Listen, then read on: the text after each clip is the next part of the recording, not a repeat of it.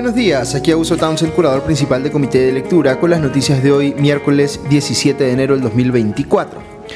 Empiezo agradeciendo a quienes ya me han enviado sus comentarios sobre lo que les anuncié en el podcast de ayer, sobre los cambios que estamos haciendo en Comité de Lectura para ampliar nuestro impacto. Eh, si no pudieron escucharlo ayer, se los voy a pasar por escrito también para que puedan leerlo y enviarme sus ideas o sugerencias. Eh, aprecio mucho los mensajes que ya he venido recibiendo de quienes eh, valoran lo que hacemos para tener una ciudadanía mejor informada y que de esa manera podamos pues contribuir todos a proteger nuestra democracia. Dicho ese paso, ayer estuve como panelista en la presentación del libro Populismos, una ola autoritaria amenaza Hispanoamérica de nuestro curador editorial Diego Salazar.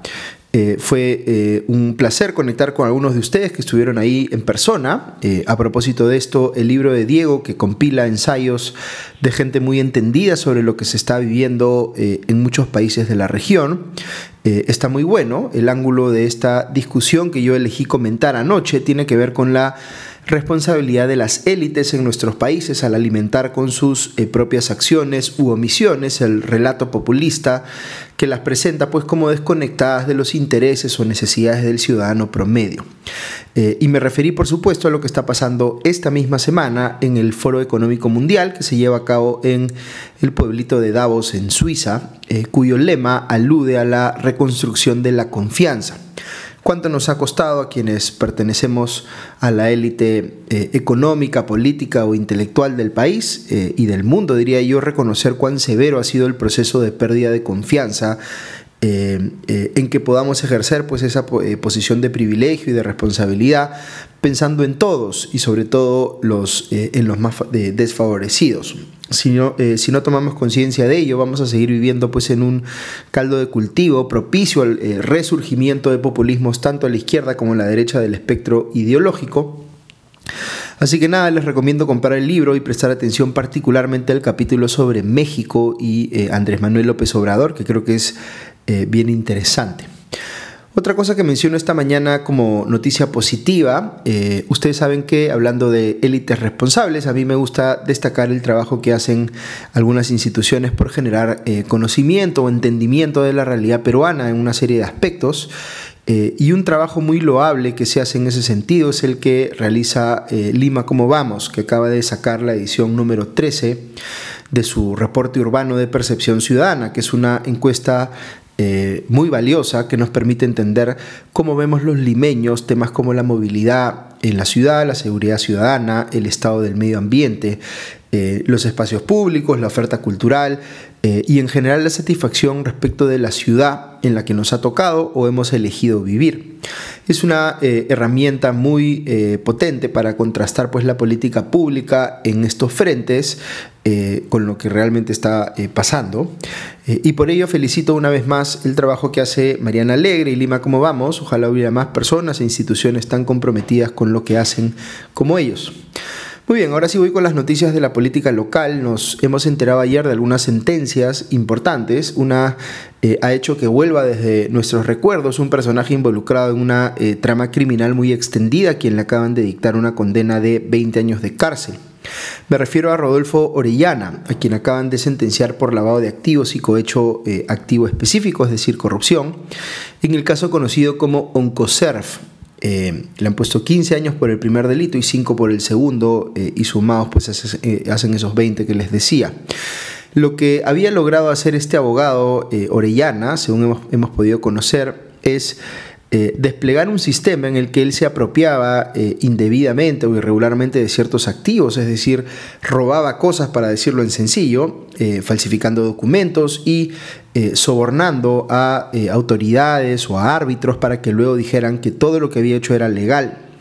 En el caso puntual conocido como un eh, a quien se defraudó fue al gobierno regional de Arequipa, nada menos que generándole un perjuicio cercano a los 10 millones de soles. El comercio recuerda que Orellana logró amasar una fortuna de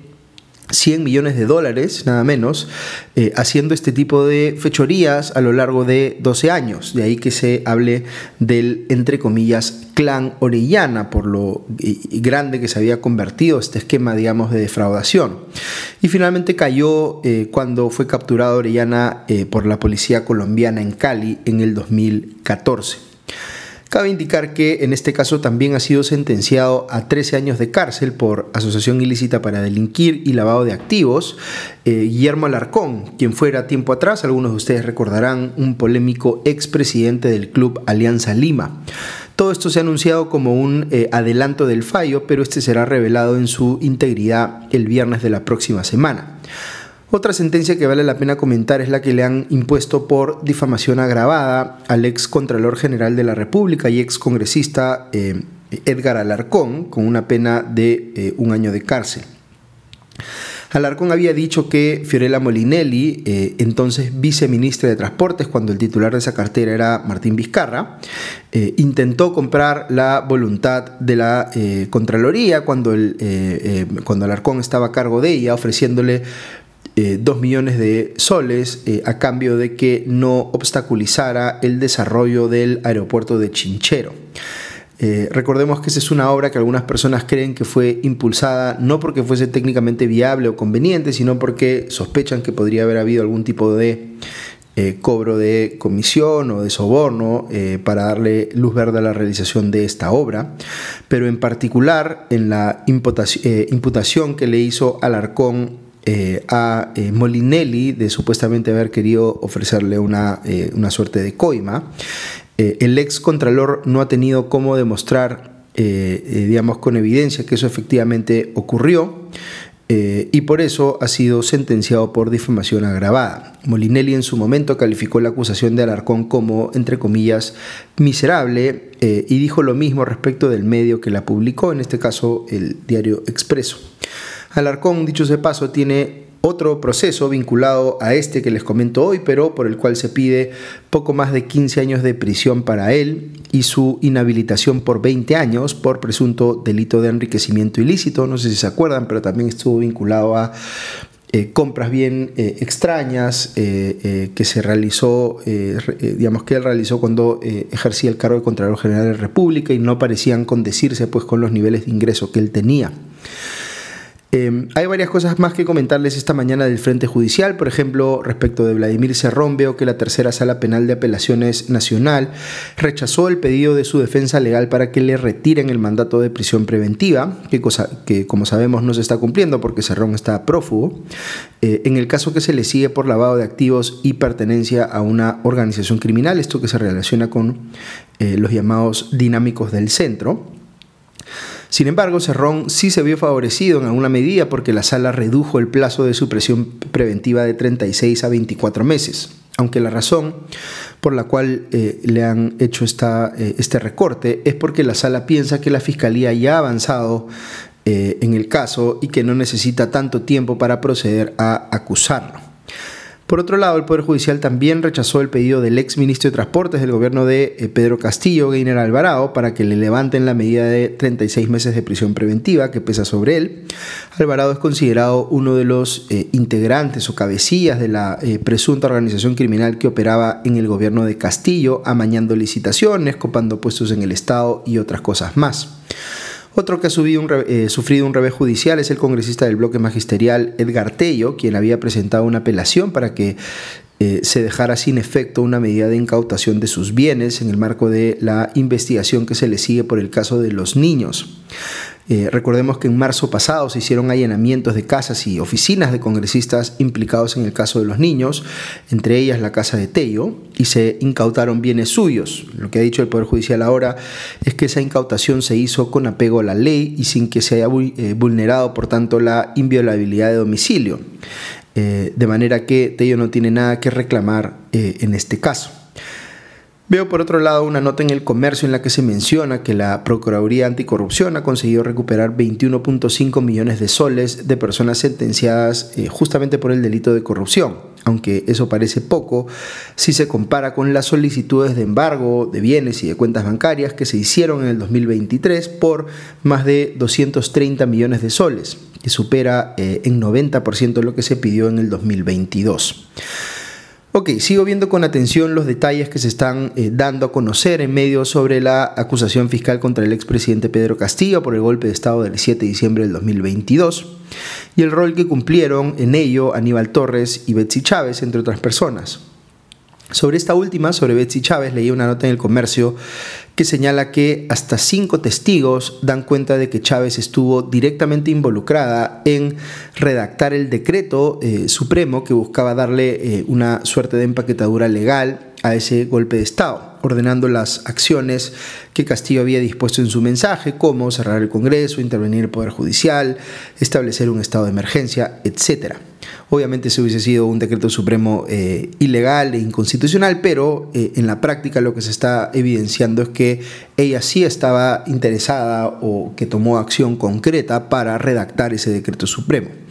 De hecho, la periodista de TV Perú, Cintia Malpartida, contó con detalles cómo la propia Chávez le dijo luego del mensaje de Castillo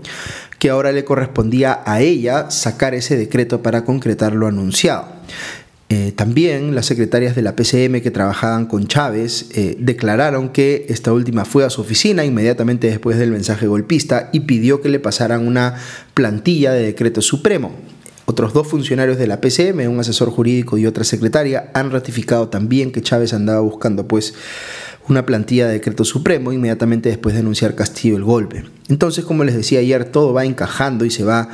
eh, haciendo evidente que Chávez eh, no tiene argumento para decir que no tenía conocimiento del golpe y que no fue ella misma una de las eh, personas que se involucró directamente en su ejecución, cuando ya hay tantos testigos que señalan que ella misma tenía el rol de redactar el decreto supremo que consolidara, digamos, ese golpe. Eh, su suerte me parece que ya está echada y pensar que al inicio del gobierno de Castillo mucha gente pensaba que Betsy Chávez era la figura más eh, ecuánime, por decirlo de alguna manera, del castillismo eh, en sus orígenes, lo que hace pues el poder. Algunos temas del Congreso para ir cerrando. Eh, leo en el comercio que la Subcomisión de Acusaciones Constitucionales ha declarado procedentes dos acusaciones más contra el expresidente Martín Vizcarra vinculadas al escándalo de la vacunación en secreto o el caso Vacunagate, como se conoció. Eh, se le imputa a Vizcarra el delito de concusión por haberse vacunado él y su familia en secreto. Eh, hoy, mientras tanto, la comisión permanente determinará el plazo para que se investigue a cuatro congresistas implicados en el caso de los niños, vale decir eh, Raúl Doroteo, Elvis Vergara, Jorge Flores Ancachi y Darwin Espinosa, quienes se le imputa tráfico de influencias. También se va a ver el caso contra los ex integrantes del Consejo Nacional de la Magistratura, lo que existía antes de la Junta Nacional de Justicia. Un último asunto, veo en la República que el congresista de Avanza País y presidente de la Comisión de Ética, Diego Bazán, ha anunciado que presentará una moción de censura contra el ministro de Defensa, Jorge Chávez Cresta, por no aclarar, en su opinión, cómo así eh, granadas presuntamente de las Fuerzas Armadas peruanas eh, habían sido utilizadas eh, por bandas criminales en Ecuador. La policía ecuatoriana ha señalado que en los atentados de, del 9 de enero se usó granadas que tenían la insignia de las Fuerzas Armadas del Perú, según el citado diario. Entre tanto, Chávez Cresta confirmó que eh, eh, sí se utilizó en Ecuador granadas y explosivos de origen peruano. Recordemos que ya se viene haciendo una eh, auditoría de los arsenales de las Fuerzas Armadas desde hace como tres meses por el caso de la granada presuntamente militar que se encontró en San Juan del Urigancho y que los resultados de esa auditoría estarán esta semana. Como les he comentado en podcasts anteriores, sería bien eh, serio, bien grave, digamos, que eh, hay algún tipo de mercado negro donde se venden pues municiones, granadas, etcétera, de las Fuerzas Armadas peruanas y terminan yendo a parar pues a las bandas criminales en Ecuador. Ok, eso es todo por hoy, que tengan un buen día y ya nos escuchamos pronto. Adiós.